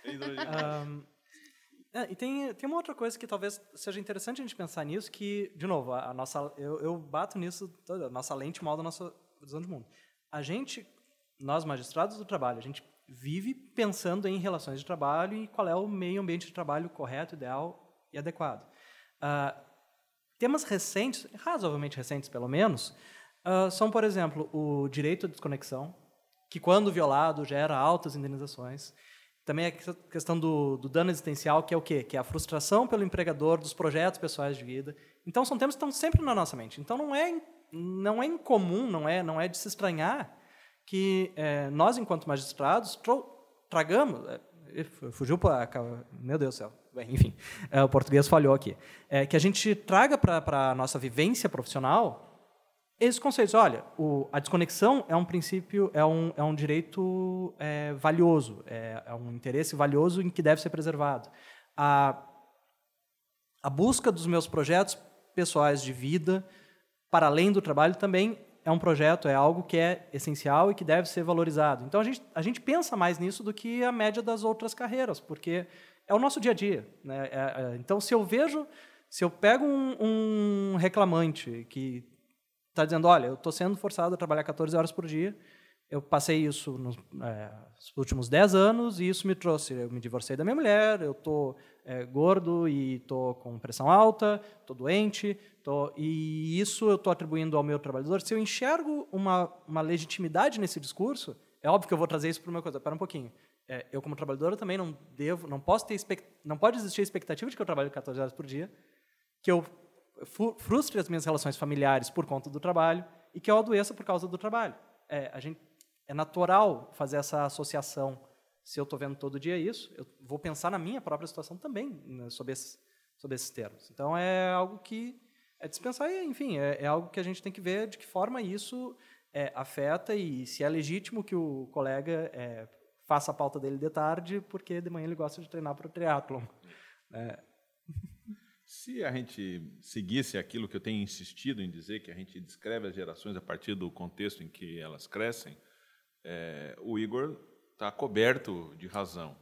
Evidentemente que a questão do direito à desconexão faz todo sentido para a geração do Igor. Né? É o contexto em que ele cresceu, evidentemente. Não faz nenhum sentido, nenhum sentido, para magistrados que tenham 50, 60 anos. É absolutamente é, é, desligado do ambiente em que eles cresceram. Não tem nenhum sentido você viver desconectado a respeito. Aliás, é um grande problema dessa geração mais antiga. É, ela vive desconectada não voluntariamente, mas involuntariamente. Tem uma incrível dificuldade de se tratar a respeito é, das novas tecnologias. O processo judicial eletrônico, o PJE, para essas pessoas, ele não é ruim ou bom, ele é inacessível do ponto de vista conceitual. É, eu Você tá tenho falando da geração mais antiga. da geração mais antiga, evidentemente. Aham. É, eu tenho uma, uma acesso a uma pesquisa de uma universidade americana, só falta dizer que é da Califórnia, para não ser, parece o maior jargão do mundo. Né? Mas o fato é que essa pesquisa trata de que a quantidade de energia gasta para uma pessoa com certa idade, a partir dos 50 anos, se inteirar do mundo tecnológico, no qual você nasceu contextualizado, e você também nasceu contextualizado, e eu estou aqui apontando para os nossos eh, dois colegas que estão debatendo, é, é o equivalente à energia de se aprender uma nova língua depois dos 50 anos. Eu tenho, meu pai tem 86 anos. Meu pai lê notícias na internet, fala com os, os netos pelo WhatsApp e conversa com os parentes pelo Facebook. Mas o meu pai faz o básico. É mais ou menos como saber pedir a comida, perguntar onde é o ba- o banheiro em alemão. Eu não tenho nenhuma fluência nessa questão, não conhece como as coisas funcionam e tem imensa dificuldade de compreender a lógica e o sistema. Então, é natural que se tenha muita dificuldade. Por isso, eh, eu não estou aqui a, a desconsiderar o que você está dizendo em absoluto, Igor. Eu estou aqui a referendar o que você diz, insistindo em dizer que a gente caracteriza essas, essas eh, gerações a partir especificamente dessa descrição geracional, a partir do contexto em que elas crescem. Então, é natural que você tenha essa preocupação, me parece, com esse direito à desconexão, com o fato de poder eh, marcar, e eu só estou repetindo o exemplo que aqui para a gente ficou eh, comum, marcar as audiências no horário que, que passam, que é, é mais adequado né, a sua vida pessoal do que a sua vida profissional. Esses nossos colegas marcavam, antigos, que têm dificuldade de usar computador, marcavam as audiências na primeira data desimpedida, que é o que a lei diz. E no primeiro horário desimpedido, que é o que a lei diz. É, tem aqui a questão que a gente deve cuidar da saúde, questão, nós estamos, estamos inseridos num setor justiça, o nosso comprometimento é com o cidadão para prestar o serviço de justiça. Essa é a nossa real função. Nós não nos justificamos por nós mesmos. Não há sentido imaginar que o nosso objetivo não seja outro senão a atender da melhor maneira possível, mais rápido possível, ao cidadão que nos procura. Não é possível imaginar que a gente possa fazer considerações. E nós temos ativos na carreira colegas que levam essa proposição que disse ao extremo e outros que a relativizam em relação ao momento em que cresceram. E é natural que a gente tenha que compreender isso. Mas é daí é que vem as grandes dificuldades. é? Um colega que marca as audiências, ou sempre marcou as suas audiências, no primeiro dia e horário desimpedido, tem bastante dificuldade de compreender esse colega que prefere marcar as audiências de tarde porque coloca a sua vida pessoal num ambiente ruim. E é muito difícil para o colega, e aqui eu estou dando razão a você, é muito difícil para o colega que nasceu nesse contexto, de estar sempre eh, plugado, conhecendo o que está acontecendo, misturando os horários de trabalho com os horários de, de, de lazer, horário da família, eh, tendo que trabalhar no home office porque não tem o local. Compreender que não é possível dar a ele, inclusive, ou sequer a possibilidade dele poder organizar melhor o seu tempo, o que vem da absoluta autonomia. Eu acho que é perfeitamente possível. É, e me parece que o o problema são sempre os extremos, né? É, e numa instituição, quando tu tem canais claros de, de, de comunicação, tu tem objetivos claros, você consegue é, fazer com que tanto a, o colega que trabalha das 9 às 5, marcando audiência todo dia, quanto o colega que é, coitado desse cara do triatlon, mas enfim, é, que resolve treinar para o triatlon de manhã e fazer a pauta de tarde, é, convivam. Se a gente tiver como objetivo claro, olha, o serviço público tem que ser bem prestado, e assim, vamos e venhamos, é, magistrado não é nada mais do que um servidor público com alguma um, um estatuto de prerrogativas um pouco maior, mas é um servidor público. O, o nosso principal objetivo é servir. É, se o serviço público estiver bem prestado, ah, e se esse for o objetivo e se for por isso que você vai ser avaliado, é, convivem muito bem tanto o baby boomer como da geração X e da geração Y. Um fazendo audiência todo dia, outro fazendo audiência dia sim, dia não, outro marcando audiência só de tarde. Se todo mundo tiver como clareza que, olha, o meu, é, é, eu vou ser avaliado e o que é esperado de mim é que no final do mês eu tenha, eu tenha prestado uma jurisdição boa, adequada, eficaz, efetiva, todos podemos conviver. Se a gente tiver canais de diálogo, se eu tiver, se, a, se eu tiver é, a clareza de qual é o objetivo que eu tenho que atingir. Tendo isso e tendo a, a possibilidade de um diálogo franco, claro, aberto, eu acho que a convivência geracional ela se torna muito mais facilitada. Não tem a menor é, dúvida. Eu, que, eu, queria aproveitar essa tua fala, Igor. É, você está colocando uma ênfase muito grande na discussão sobre comunicação e um pouco mais uh, cedo você fez a referência à ideia de pertencimento, né? Sim. É, uma das, uma das, uh, das coisas que a gente uh, recupera da trajetória da trajetória profissional que era muito marcada no passado, né? Era uma identidade construída a partir do concurso. Né? Eu sou da turma de 1992. Eu entrei no primeiro concurso de 1993. Né? Eu, eu, Roberto Fragali, sou do segundo concurso de 1993 e a maioria das pessoas, a maioria não, a quase totalidade das pessoas permaneciam na mesma, no mesmo espaço profissional ao longo dos anos. Ou seja, você tinha uma identidade construída a partir de, de, um duplo pertencimento: pertencimento a um pequeno grupo, o grupo do seu ingresso, e um pertencimento institucional à instituição como um todo. Né? Um pouco desse pertencimento foi meio que diluído pela mobilidade profissional. Hoje você faz concurso em São Paulo, pede remoção para o Ceará, né? depois você pede outra. A gente tem caso de gente que pediu duas remoções, né? Sabe, foi para um estado, pediu remoção para o outro, depois pediu uma remoção para um terceiro, né? Ou seja, você tem muito, muita mobilidade, propiciando, por exemplo, no caso do Rio de Janeiro, né, é, concursos em que não restou ninguém ou restou um egresso daquele concurso. Né? Ou seja, a minha turma sou eu sozinho, eu estou reforçando essa individualidade. Né? É, você que está num contexto em que essa mobilidade se tornou uma realidade, como é que você constrói identidade, como é que você constrói pertencimento com seus colegas?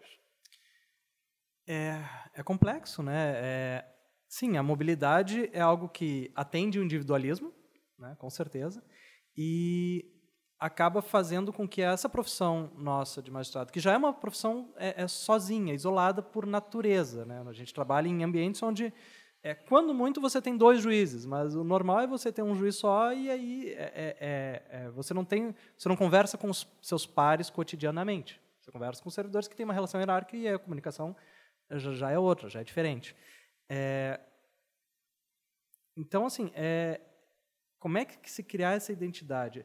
No meu concurso, eu estava fazendo, estava levantando isso esses dias. Eu acho que a gente ainda tem, nós éramos 20 que entramos aqui no, no Rio de Janeiro nós temos ainda 12 aqui. Então, até tá bom. Tá? Não, não, tá, não tá ruim essa, essa, essa ideia.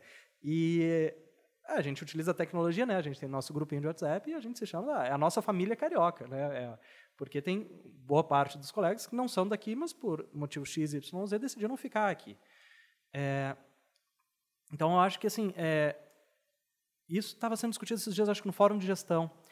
Uh, se falta um pouco hoje a, a ideia do, do, cafezinho, a ideia do, do shopping na, na quinta-feira, para fazer essa a, auxiliar a criar essa identidade, essa sensação de grupo, né? A gente faz aos trancos e barrancos a gente consegue fazer com o pessoal do meu concurso, mas eu não sei quem me precedeu e eu não conheço quem veio depois de mim. É, e eu não vejo existem poucos espaços, a escola é um deles, em que a gente pode conviver e, e se sentir mais a, a, dentro desse desse espírito de grupo.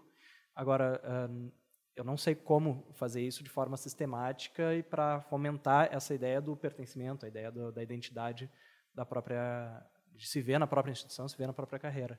É, francamente, eu não, não consigo enxergar formas de fazer isso organizado, sistematizado. Pois é, sim. Diga, eu tenho uma ideia é, a respeito disso que o Igor falou, mas vou trazer um exemplo mais moderno. A, corregedoria me deu a oportunidade, evidentemente, de conversar com todos os colegas de primeiro grau, o que para mim foi uma experiência maravilhosa, porque é, a riqueza de, de detalhes, a riqueza de, de circunstâncias que envolvem as dificuldades que cada um passa. Não é? Alguns colegas é, é, longe da família, outros construindo soluções. Enfim, para mim foi uma visão é, extraordinária. Eles contribuíram muito, muito para a minha visão, é, boa visão que tenho dos, dos colegas que estão lá. Mas eu percebi uma coisa muito curiosa. Talvez se lançarmos uma pergunta específica e perguntarmos a esses colegas do primeiro grau se eles pudessem escolher aquela ideia já é, passada, mas relativamente recente, de que o juiz também deve ser um gestor, né? deve cuidar da vara, deve cuidar dos processos, deve fazer análise de dados, quem sabe tentar fazer simulações de dados para escolher quais são as melhores decisões que ele possa tomar. E se ele pudesse escolher entre isso, ou ele entre ser juiz, que é mais ou menos o que acontece na Espanha, porque a parte burocrática espanhola é gerida é, separadamente da atividade do juiz. O juiz não está muito preocupado se falta papel, se falta, tem que julgar processo. Eu tenho a impressão que um número surpreendentemente alto de colegas nos diriam o seguinte: eu prefiro vir aqui, julgar os processos e ir embora. E ir embora. Eu não tenho, primeiro, habilidade. Segundo, interesse em praticar a gestão. O meu compromisso é de prestar jurisdição, para isso me preparo e para isso gostaria de fazer. Não gostaria de ganhar mais tempo fazendo isso. E é uma situação que se estabelece é, de um modo muito curioso, muito curioso. Isso de algum modo é, cria uma sensação inversa ao pertencimento. Eu, na verdade, cumpro aqui o meu papel o farei da melhor maneira possível, estou preparado para fazer isso, mas eu não quero participar de uma gestão de uma organização. É, eu, eu, desenvolvi é, na corregedoria um, uns painéis que fazem é, análise de dados, estudos de dados, enfim, o sistema de BI, essas coisas todas, e tive então o cuidado de criar dentro dessa questão é, de estatística um ambiente gamificado. Né? Não são só tabelas e não são só gráficos. Tem um monte de coisa. Tem um lugar lá que parece um, um painel de, de, de avião, né? cheio de relógios, cheio de cálculo, que é muito mais é, amistoso, amigável aos juízes mais novos do que as tabelas, ou pelo menos para aqueles que não gostam de dados, eles encontrarão um ambiente é, é, mais próximo deles, com aparência de game. E tive o cuidado também de fazer um descritivo em formato de petição, convertendo aqueles dados em textos, para que os mais antigos que detestam aqueles reloginhos, que detestam os gráficos e as tabelas, pudessem imprimir e lê-los no formato item 1, item 1.2, item 1.3 a respeito dos próprios dados. A gente está enfrentando, de fato, um mundo completamente diferente. Colegas que talvez estejam desinteressados de perder um interesse de pertencimento que talvez pudesse conferir a isso. Não querer participar de outra coisa senão o julgamento. É, eu, eu, eu, eu lhe ouvindo, estava aqui me perguntando, né? É, num determinado momento, ah, você colocou muita ênfase na questão da autonomia. Né? É, e uma das coisas que a gente percebe com a discussão sobre gestão é que eu incentivo muito, né, um pouco do gerencialismo que a Carla falou, eu incentivo muito ser gestor, mas não dou autonomia. E como eu não tenho autonomia para fazer nada, talvez isso justifique essa aparente impressão de que a maioria não desejaria ser gestor e preferiria ser apenas, entre aspas, ser apenas, entre aspas, juiz, né? Como se o apenas, entre aspas, não o juiz, entre aspas, Para quem está nos ouvindo, o Fragali está fazendo aspas com as, com as mãos. Tá? Entre aspas, a, a, apenas, a, aspas para o apenas, não para o juiz. Né? É, não sei, é uma, uma questão que eu acho que a gente fica é, é, é aberta para pensar. E uh, uh, eu queria aproveitar né, a, a, Carla aqui conosco, uh, não para pedir uma fórmula milagrosa, daquelas que cura calo, enxaqueca, é, unha encravada, coisas do gênero, né? mas é, uma espécie de, de, de, de, entre aspas, receituário ou de, de olhar prospectivo de como, com todas essas diferenças em que aparentemente o nosso maior problema é um problema de comunicação, né, a gente pode pensar qualidade de vida para frente? Olha, doutor, é, a meu ver, das respostas que a gente teve né, nas pesquisas, ou pelo nosso cotidiano organizacional mesmo, acho que é, que é recuperar a, a dimensão dos fenômenos, como eles são. Por exemplo, é, o que, que eu considero uma instituição saudável, o que, que eu considero qualidade de vida. É, eu, com todo respeito, é, as ações de qualidade de vida por si, dessas que vêm lá da, da década de 70, essas ações isoladas, que têm quase que um cunho festivo, para mim, elas não são, não são efetivas. Né? Falta a gente se identificar e recuperar. E aí eu estou falando de outra classe, de outra categoria, mas dos magistrados se identificarem, a meu ver, sob essa condição de assalariamento e, portanto, nessa relação também com a instituição, no sentido que a instituição precisa sim prover políticas e ações efetivas voltadas à saúde deles. Por exemplo, a gente teve uma resposta nessa última pesquisa 19% dos juízes substitutos e 25% dos titulares se diziam adoecidos e os desembargadores não se diziam adoecidos. Vejam, apesar desse índice, a princípio, é, baixo, né? um índice baixo de adoecimento, se eu, se eu for. Mas quando a gente compara esse dado, que isso era a minha pergunta do serviço social, mas quando eu comparava com o questionário da psicologia, olha, não estou doente, mas na última semana, 39 tiveram insônia, 55 cansaço excessivo, 39 ansiedade e angústia, 23 apatia, apatia, depressão, raiva prolongada, 32 hipersensibilidade. Não, esse foi no no último mês. Na última semana, problema de memória, é 49 cansaço físico constante, é 50 sensibilidade emotiva, 37 irritabilidade excessiva. Então, tem um escopo aí em que a gente ainda não tem um CID, ainda não tem um adoecimento, que é um processo já de sofrimento, né? E, e que o debate da saúde do trabalhador, da, da, saúde mental, vai trazer como, como espaço é, mais do que nunca importante para a gente atuar. E atuar e pensar em saúde é pensar em processos de trabalho. É pensar justamente nesse indivíduo cindido, né? que eu quero que seja autônomo, proativo, mas tenha burocracia, tenha hierarquia. Então, como é que a gente cria uma modernidade real para a justiça né? e para a justiça do trabalho? não só a importação das técnicas gerenciais, mas como é que eu penso essa modernidade dentro dos pressupostos de uma instituição pública e de uma carreira que perpassa, sim, por hierarquia e burocracia. Né? Como é que a gente consegue construir esse meio de campo? E ele tem que ser construído.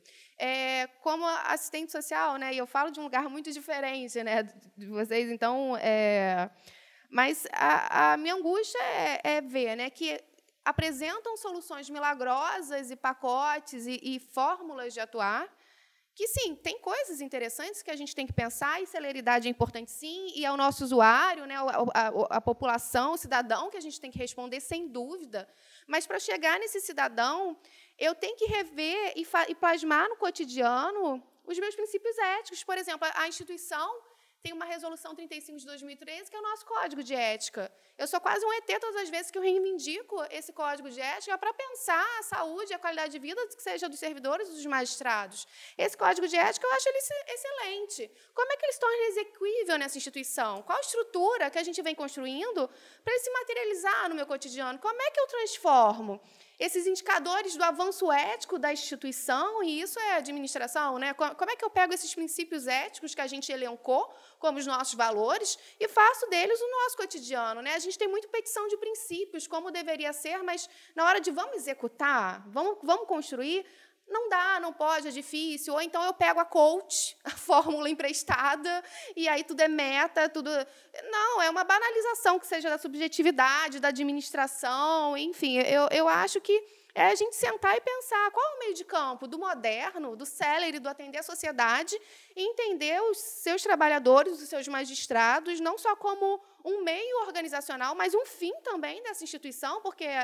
E aí, assistente social falando novamente, eu entendo que a instituição ela tem uma obrigação como órgão empregador também. Né? Ela tem o um papel dela social, é, frente, ainda mais na sociedade brasileira, pensar o papel da justiça do trabalho, eu acho que, que é gigante, mais do que nunca gigante. É um desafio imenso que esses magistrados em específicos acho que vão enfrentar.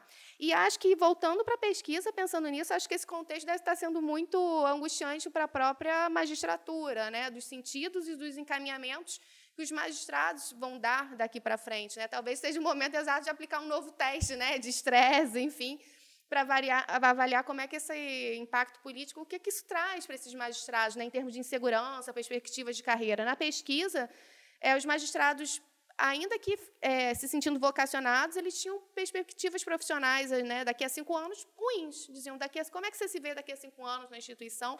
Era ruim, não era bom. Não via chances de crescimento, ou de realização, ou, de, ou, não, ou não viam melhorias. Né? Óbvio que isso é um recorte datado do momento da pesquisa, mas eu acho que é uma informação para a gente pensar. Pois é, deixa eu aproveitar, é, é, já que você colocou a, a, esse exercício de cenário, né? Como é que você se vê daqui a cinco anos? E o Igor vai ter aí mais uns 30 anos pela frente, né? Ainda mais com a reforma da previdência que se anuncia que vai fazer com que você fique ainda mais. A perspectiva mais... é que a gente não se aposente nunca, né? né? Que fique mais tempo. Como é que você se vê na frente lá na profissão? Como é que você acha que vai ser a magistratura daqui a 10, 15, 20 anos? Então, uh, é muito difícil uh, a gente uh, fazer exercício de futurologia para daqui a 10 anos. Né? É complicado e o, o, que a gente tem hoje é um cenário político um pouco desfavorável. Se a gente for ingressar nisso aqui, a gente faz mais uns três ou quatro podcasts né? e saímos daqui sem conclusão nenhuma. Uh, me parece, eu acredito que a, a instituição vai ter uma tendência a uma evolução para uh, isso que essa, esse, essa ferramenta que o Sérgio é, aqui, eu acho que é um, um exemplo disso. É, é, a gente tem hoje uma instituição que eu acho que está preocupada com, olha, eu preciso é, é conciliar gerações novas e antigas e eu preciso atender a todos. Uh, então, eu acho que tem uma perspectiva razoavelmente boa de melhorias no, no ambiente de trabalho. Não só para mim, que daqui a 10 anos vou estar com 13, 14 anos de, de, de casa, talvez titular, não sei, depende muito da, da mobilidade da, da carreira. Uh, mas eu acho também para o recém-ingressante daqui a 10 anos. Eu, eu, vejo com bons olhos, eu acho que tem uma, uma existe uma evolução da, da instituição. É, exemplificativamente, é, é, do momento que eu entrei para cá, o que eu vejo por exemplo, nas designações da, da corregedoria, sempre uma busca por uma maior transparência. Uma maior transparência, uma maior ausência de impessoalidade, ausência de favoritismo. Isso gera consequências boas, porque se eu estou vendo o procedimento, se eu sei quais são as regras do jogo, eu vejo que elas estão acontecendo, bom, se chegar a minha vez de ter que ir, sei lá, para Cabo Frio, para onde quer que seja, para cobrir um colega que está doente, e eu entender que isto é justo, eu vou sem reclamar. Vou feliz da vida, é feliz mais ou menos, né? Ninguém gosta de andar muito para andar quatro, cinco horas para chegar no seu trabalho. Mas eu vou tranquilo, é, sem, sem uma revolta com a instituição, porque eu vejo a transparência, eu vejo a existência de regras do jogo. E eu acho que isso é um movimento que eu, nesse pouco tempo de justiça, de justiça do trabalho, eu vejo se intensificando aqui. Ou seja, cada vez mais transparência, cada vez mais clareza com relação às regras do jogo. E eu acho que a tendência disso é você, daqui a pouco, ter também ambientes de trabalho que, claros, é, por serem claros, com regras transparentes, etc. e tal, que uh, uh, sejam lugares em que você consiga atingir um maior nível de felicidade trabalhando. Então, a minha perspectiva, pelo menos hoje, é, do jeito que eu vejo, e apesar de eventual contexto político em que diga que vamos extinguir e acabar com a justiça do trabalho, que eu particularmente não acredito, é, eu vejo com bons olhos o futuro. Eu tenho uma visão é, é, é, positiva e otimista de daqui a 5, 10 anos. Acredito que isso é um, é um movimento e não vejo ele ser freado nesse momento por qualquer uh, influência interna uh, ou externa. Eu acho que tem boas perspectivas. E cabe, claro, a, a cada um de nós trabalhar para que essas perspectivas se concretizem, né? com diálogo, com transparência e por aí vai. Né? Acredito que a, o futuro é bom é, eu, eu, não poderia encerrar sem antes também pedir a você, Sérgio, um exercício de prognóstico. Né? O que, que você desenhou um cenário, uh, produziu uma análise, desenhou uma hipótese, um argumento em torno das questões, do, do, dos contextos e das questões geracionais. Como é que você visualiza, como é que você vislumbra o futuro? Para onde a gente caminha? Bom, eu espero estar aqui quando o Igor fosse aposentar, porque eu não tenho planos para me aposentar, ainda tenho muito tempo pela frente e eu gosto muito de fazer o que faço. e quando for embora, vou embora contrariado, porque o desafio tecnológico, né, o desafio que a tecnologia nos proporá, é, vai me deixar muito triste de não ver o que vai acontecer.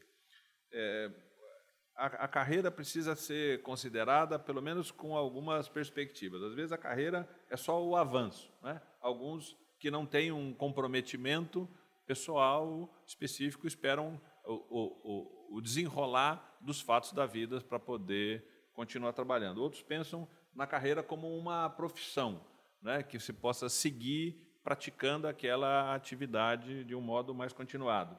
A outra ideia é uma carreira de uma sequência de trabalhos na vida. Eu fiz, é, fui advogado, antes de ser advogado tive outra atividade, depois de ser juiz pode ser que tenha outra atividade, e a carreira fica num ponto mais distante. O que, na verdade, a gente parece que está tentando falar aqui é de uma carreira como experiência relativa às funções para o longo da vida. Então, tudo aquilo que a gente efetivamente vai poder fazer e continuar. Essa é um pouco mais subjetiva. E eu vou, então, é, imaginar essa questão mais subjetiva. E eu espero que tudo mude daqui a 10 anos. Quase tudo, toda essa estrutura que a gente tenha, possa mudar. Desde, primeiro, desde a da organização que a gente possa ter, da circunscrição de atividade, acho que ela deve mudar. A Justiça do Trabalho é absolutamente é, é rígida, é, cujo único modelo autorizado pelo Conselho Nacional do Trabalho para criar uma vara é criar uma vara completa. É um bloquinho de Lego que tem o mesmo formato de oito pinos. Você tem que ter o juiz substituto, o juiz, o juiz titular, você tem que ter um certo número de servidores para funcionar num certo lugar territorial. E aí a gente não precisa mais desse tipo de modelo. Nós precisamos usar a caixinha de Lego toda colorida, com um pininho, com dois pininhos, com quatro pininhos, para poder organizar o sistema como um todo. Eu vejo também que a gente vai precisar usar de sistemas de absoluta inteligência, e aí me refiro a avanço tecnológico, de análise de dados, de estudo dos processos, para poder acompanhá-los no momento em que eles chegam. É preciso saber que lá na vara de Cabo Frio, para usar o exemplo que o Igor falou, foram ajuizados hoje 10 processos com a mesma característica, e aí a gente precisa é, perseguir esses 10 processos para que eles tenham um tratamento adequado, justo e, e equânime, se possível, porque tratam do mesmo assunto, representam o mesmo problema social específico e não tem sentido a gente separá-los e tratá-los individualmente. Ele não pode ser os casos que nos trazem ser tratados conforme a inteligência de cada um dos juízes que chegam. É preciso dar uma resposta institucional comum. Isso é possível fazer do ponto de vista da tecnologia. E a outra coisa que eu gostaria de que a carreira tivesse mudado daqui a 10 anos é que os nossos colegas tivessem oportunidades de ter movimentos ao menos horizontais, para poderem é, é, se perceberem é, numa outra posição e, e, terem a oportunidade de ver a instituição de um outro modo. Então, é muito comum na justiça, na justiça estadual que você tenha, por exemplo, juízes auxiliares da, da, do segundo grau, aonde mais colegas podem ter uma visão diferente é, do primeiro grau. Mas eu acho que essa mobilidade deveria também acontecer de um modo, é, ainda que fosse transitório.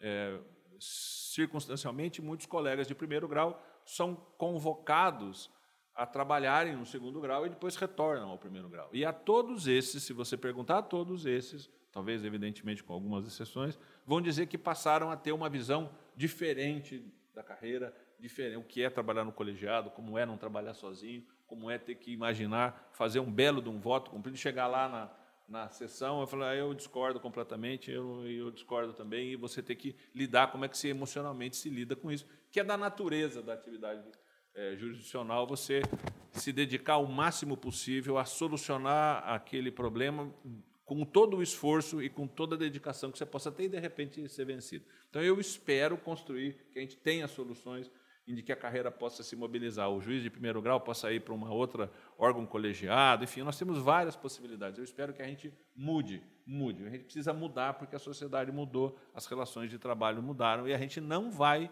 E aí, uma questão de sobrevivência não é nenhuma estratégia política para dizer isso. A gente não vai sobreviver diante de uma sociedade que está em constante mutação se a gente não mudar, continuar mantendo esses padrões que a gente tem.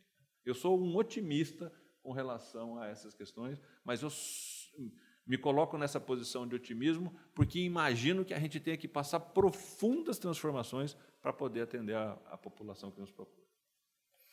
Bom, estamos chegando ao fim de mais um Direito nos Tímpanos, o podcast da Escola Judicial do Tribunal Regional do Trabalho da Primeira Região. Em tempos de incentivo à alteridade, à compreensão do outro, compreender as diferenças, tensões e conflitos geracionais na magistratura é um esforço importante para constituir uma comunidade profissional sadia.